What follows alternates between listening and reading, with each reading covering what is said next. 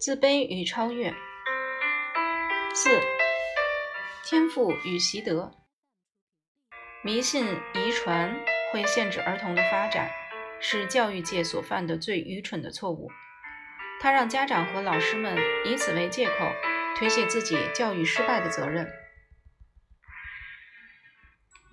我们应该反对这种行为。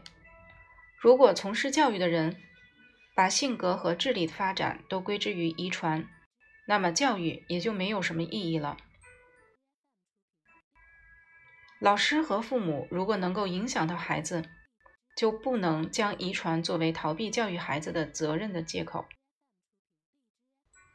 上面所说的遗传没有包括器官缺陷的遗传，因为个体心理学所研究的只是大脑发育的遗传问题。身体有缺陷的孩子肯定会受到一定的限制，所以他们的想法也会有所顾虑，导致限制了自己的发展。因此，如果一个孩子有器官的缺陷，我们应该告诉他。他的身体缺陷并不会影响到他的智力和能力的发展。我们之前也说过，身体的残疾有可能成为他挖掘自己潜能的巨大动力，反之，这也可能成为妨碍一个人发展的阻碍。起初，我发表这个结论时，有很多人都不以为然，批评我没有任何科学依据。然而，这是我的经验所得。能证实此观点的证据也越来越多。现在，精神病专家和心理学专家也逐渐认同这一看法，开始摒弃遗传是对人的发展起决定性作用的信念。人们想要逃避责任时，便会用宿命论的观点来解释人的行为。遗传论的观点认为，人们的性格是由出生时就决定了的，即人之初性本恶。或人之初性本善，这显然是荒谬的，只不过是人们逃避责任的一种借口而已。善与恶像其他性格特征一样，都是在特定环境下才有意义，都是相对而言的。它们是人们在社会环境中与外界切磋磨合产生的结果。它们蕴含了一种判断，即为他人着想还是只为自己着想。孩子在刚刚出生的时候，并没有这方面的意识。在出生后，他会根据环境和身体所接受的信息来选择发展的方向。教育对此也会有很大影响。智力的遗传也是如此。兴趣是影响智力发展的最大因素。兴趣并不是遗传来的。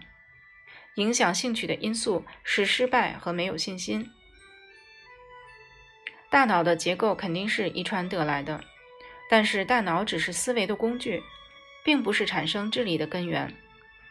大脑的结构上的缺陷虽然无法改变，但我们可以通过适当的训练弥补缺陷的影响。我们看到的很多具有超常能力的超常能力的人都不是因为遗传的基因，而是通过后天长期的兴趣和训练。即使我们发现，在许多家庭中有几代人都产生了杰出的人物，我们也仍仍不能把这一现象认为是遗传的结果。我们可以猜想，这是家庭中的人们互相激励的结果。家庭中一个成功的人，会激发其他的家庭成员奋发向上，不断努力训练，继续继承先人的传统。例如。我们发现，大化学家李比希的父亲曾是药店的老板。我们也不能说李比希的化学化学才能是从父亲那里遗传来的。经过研究发现，李比希的爱好源于他所处的环境。他从小便对化学相关的物品耳濡目染，化学方面的能力要比同龄的孩子强很多。莫扎特的父母虽然也很喜欢音乐，但他的音乐。才能也不是由父母那儿遗传来的，因为他的父母希望他能在音乐上有所建树，从小就开始培养他的音乐兴趣。他的父母给他营造了非常好的音乐环境。在许多杰出的人物身上，我们都可以发现早期教育的现象。他们有的在四五岁时就开始弹钢琴，有的是在很小的时候就开始为家里的人写故事，这种兴趣会一直保持。他们所受的训练是自然而广泛的，他们充满信心，信念坚定。如果教师认为孩子们的发展是有限制的，他们就不会帮助孩子除掉自己为自己所设定的限制。如果老师对孩子说：“你没有数学才能”，孩子就立刻失去了信心，也不会再努力了。我自己也有类似的经历。我上学时有好几年的数学成绩都是班里最差的，我也确定自己在数学方面缺乏才能。有一天，我竟然做出了一道连老师都不会的难题。这一次让我完全改变了看法。之前我对数学没有一点兴趣，现在我开始爱上了数学，并以学习数学为乐，利用每个机会锻炼自己的数学能力。后来，我成了数学成绩最好的学生之一。因此，这次经历推翻了所有有特殊才能的人都是先天遗传的错误结论。五、区分孩子的个性。即使班级很大，我们也能辨别出不同孩子之间的性格差异，这对于我们了解他们的性格更加有利。然而，班级上的人数过多也不利于了解孩子，有些孩子的问题就会被隐藏起来，更加难以解决。因此，老师应该熟知所有的学生，否则他就无法培养出兴趣和合作精神。假如几年之内，孩子都跟随同一个老师，这对孩子一定大有帮助。有些时候，学校会一个学期就更换一次老师，这样就让老师无法真正了解孩子，没有机会融入到孩子中间，也不能发现孩子生活模式有什么错误，并予以纠正。如果一个老师可以和同学们相处三四年，他可能就更容易发现问题，这样的班级也更团结。让孩子跳级并不是一个明智的选择，这样会强加给其他孩子无法达成的愿望，造成其他孩子的压力增大。假如某个孩子比他的同学大，或者他发育的比班上其他同学快，我们可以考虑让他升级。但是如果这个班级里本来很团结，有一个孩子非常优秀，就会带动其他的孩子努力，然后取得进步。但是如果将这个孩子调走，其他人就会认为不公平，并承受很大的压力。因此，我的看法是让那些比较优秀的孩子去参加其他的活动，培养其他方面的兴趣，比如绘画、音乐等。他在这些方面取得的成就，也会增加其他孩子的兴趣，并激发他们向前的动力。可是最坏的做法还是留级。所有的老师都认为，留级的孩子在家中或者学校里都是问题儿童。当然，这也不是绝对的。有些留级生也能安安静静的待着，不制造任何麻烦。大多数留级生在班上是成绩落后又很调皮的。同学对他们印象都不好，他们自己也对自己失去了信心。虽然留级这种方法并没有益处，在学校中却一直存在着，可见这是一个很难解决的问题。有些老师可以利用放假的时间来训练落后的儿童，让他们认清自己在生活模式中的问题，并帮助他们改正。如此，他们在第二学期就可以顺利跟上了。这是我们真正能帮助落后学生的唯一方法。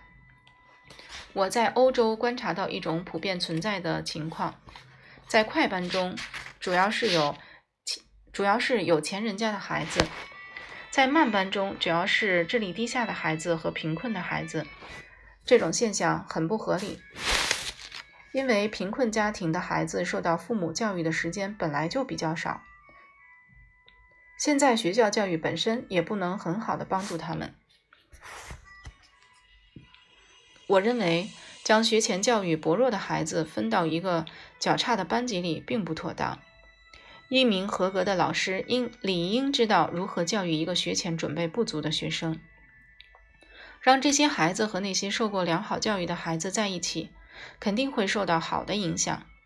但是如果将他们都统一分到慢班，结果也不会很好，甚至会越来越堕落，让他们的人生态度变得扭曲、丧失自信等。我很支持男女合班的方式，这种方式可以让男孩子和女孩子彼此了解得更清楚，并且可以互相合作。但是，认为男女合班可以解决所有的问题的人也有偏差。男女合班也有一些问题。如果不想两性之间的距离因为男女合班而越拉越大，我们必须要解决这些问题。比如说，在十六岁之前，女孩子会一直比男孩子发育快。男孩子如果不知道，自尊心很容易受伤害，他们会眼睁睁地看着女孩子长得比自己高。因而产生自卑，他们可能由于这种失败感而不敢和女生竞争。同意男女合班的老师，如果善于利用这个知识，则顺利很多；反之，则一定会失败。另外一个问题是性教育的问题，在学校中，这个问题比较复杂。如果教师对全班的学生讲解，并不能保证每一个学生都能学习到正确的知识。有可能他的讲解引起了学生们的兴趣，却让学生产生误解，不能将其正确的融入自己的生活模式中。如果孩子希望多学习一些知识，在课下问老师，老师就应该坦率地为他解答，这样老师才能真正知道孩子的想法并引导他。如果只是在班上讨论性的问题，对孩子们肯定会有坏处。如果从不提及，有些孩子又会产生误解，把性当成是不值得关注的小事。知道如何了解孩子的人，可以很容易地区分出孩子的不同生活模式和性格。通过观察他的行为、姿势、观看和聆听的方式，他和其他孩子的距离、交友的态度、受关注的程度以及他的专注力等方面，就可以看出他与人合作的能力如何。如果一个孩子总是忘记作业本，或者是常常乱扔课本，说明他对学习不感兴趣。我们需要找出他不爱学习的原因。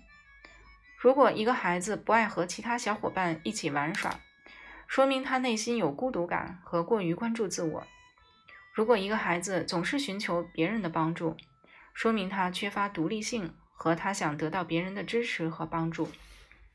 有些孩子只有在受到嘉奖或表扬时才肯工作，有许多被宠坏的孩子，只有在老师对他们格外注意时，他们才会积极表现。当老师没有关注到他们时，他们就会失去兴兴趣和信心。这些孩子对于教学方面不是很擅长，他们对公式和规则记得很熟练，但是在运用方面就比较差了。他们总是渴望别人的关注，这看起来似乎无伤大雅，但却对我们以后的生活有着最大的危害。如果这种态度一直保持不变的话，他在成年后的生活也会时刻索取他人的帮助。当他面临问题时，他首先想到的是由别人代替他解决。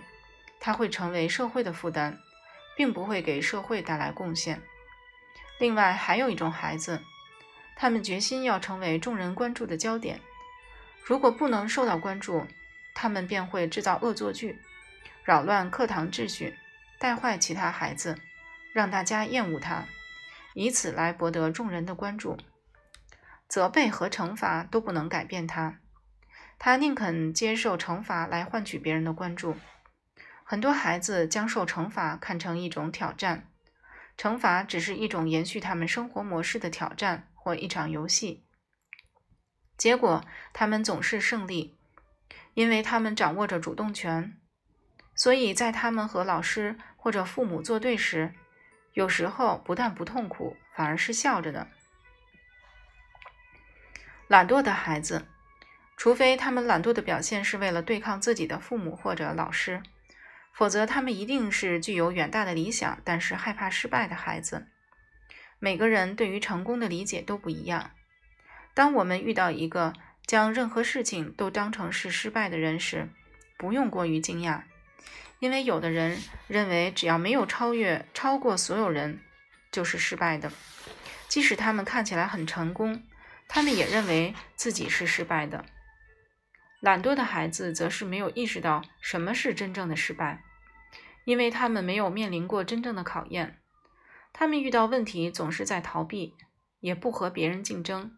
别人会认为只是因为他懒惰才没有成功，他自己也会认为只要努力去做就一定可以成功，这为自己提供了失败的借口，以此保持自尊。